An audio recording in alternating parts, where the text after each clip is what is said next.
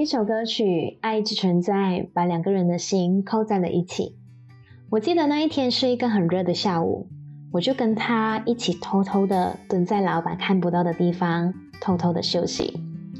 那个时候还是用着 Sony Ericsson 的手机，当我们要传送歌曲的时候，要特别靠得很近很近，蓝牙才能够接受得到，然后我们才能够成功的把歌曲传送给对方。我用我的手机开了一首歌曲，就是《爱一直存在》，而同样时刻，他也开了一首歌曲，我们的歌同时播放着，两架手机播着一样的歌曲，这首歌曲的歌词、节奏都是一起同步的，你不觉得很奇妙吗？我觉得这是一个很奇妙的巧合，这就是我们友情正式开始的第一章。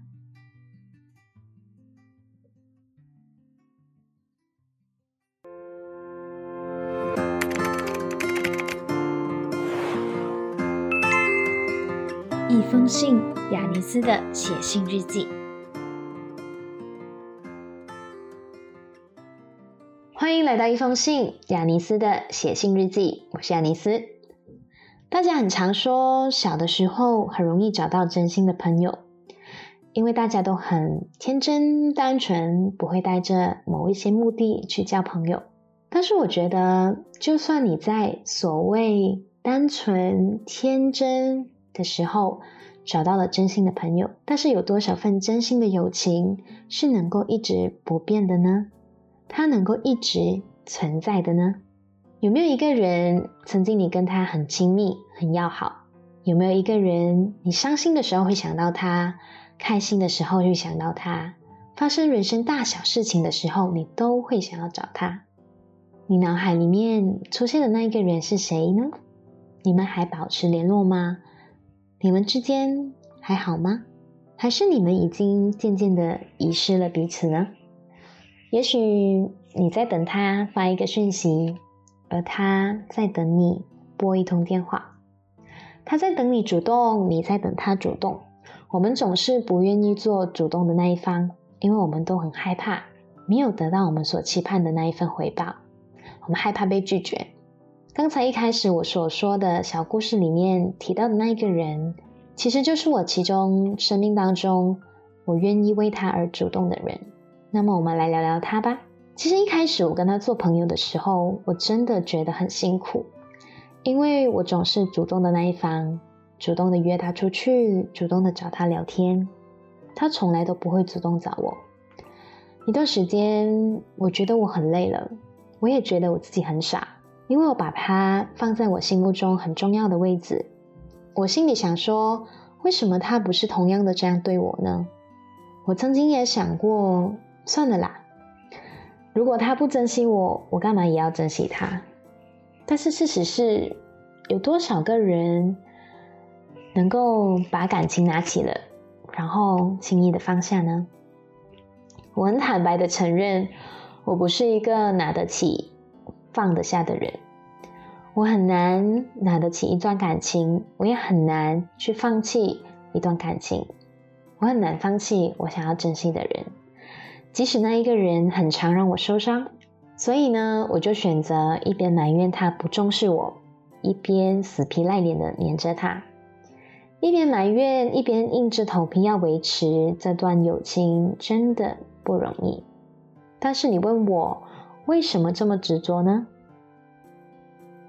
我没有办法明确的告诉你为什么，我只能够跟你说，我的心告诉我，我很想要保持这一段友情，因为我总觉得我跟他很合得来。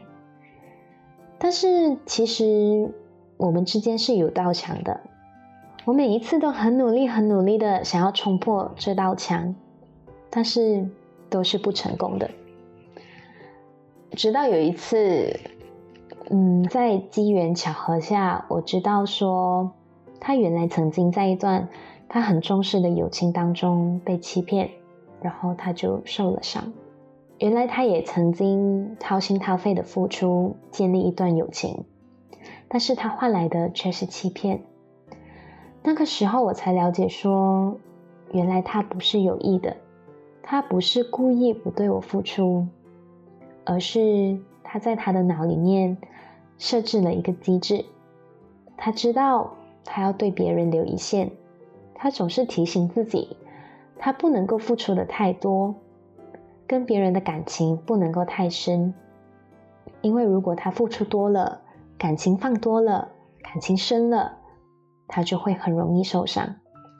所以，为了不受伤，为了让自己不再经历那一段伤痛，他只能够选择不让自己那么深情。他的不主动，只为了好好的保护自己。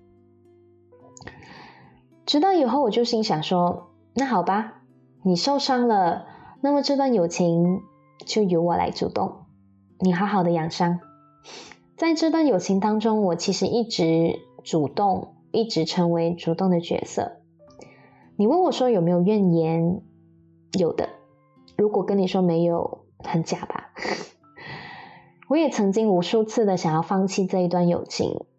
我跟他之间也曾经冷战过，远离过彼此。总是主动是一件很累人的事情，而维持一段友情友谊也没有想象中的那么容易。所以，即使你幸运的开始了一段很真挚的友情，其实你也需要好好努力的去保护它。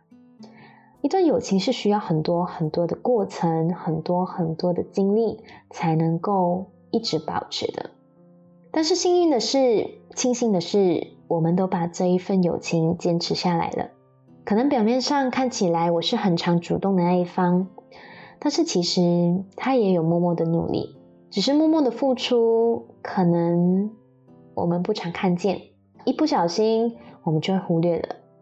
这么多年过去了，我其实看回去，他并不是没有为我主动，因为其实他一直都在一点一点的增加他对我的主动，他对我的信任。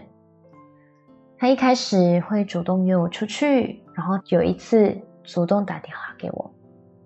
其实那一通电话让我印象很深刻，因为他从来都没有打电话给我倾诉他的问题。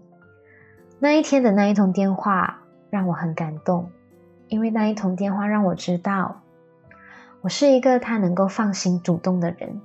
虽然我不知道他之前的那个伤口是否还在，他之前那个伤口是否已经愈合了，但是我知道的是，至少。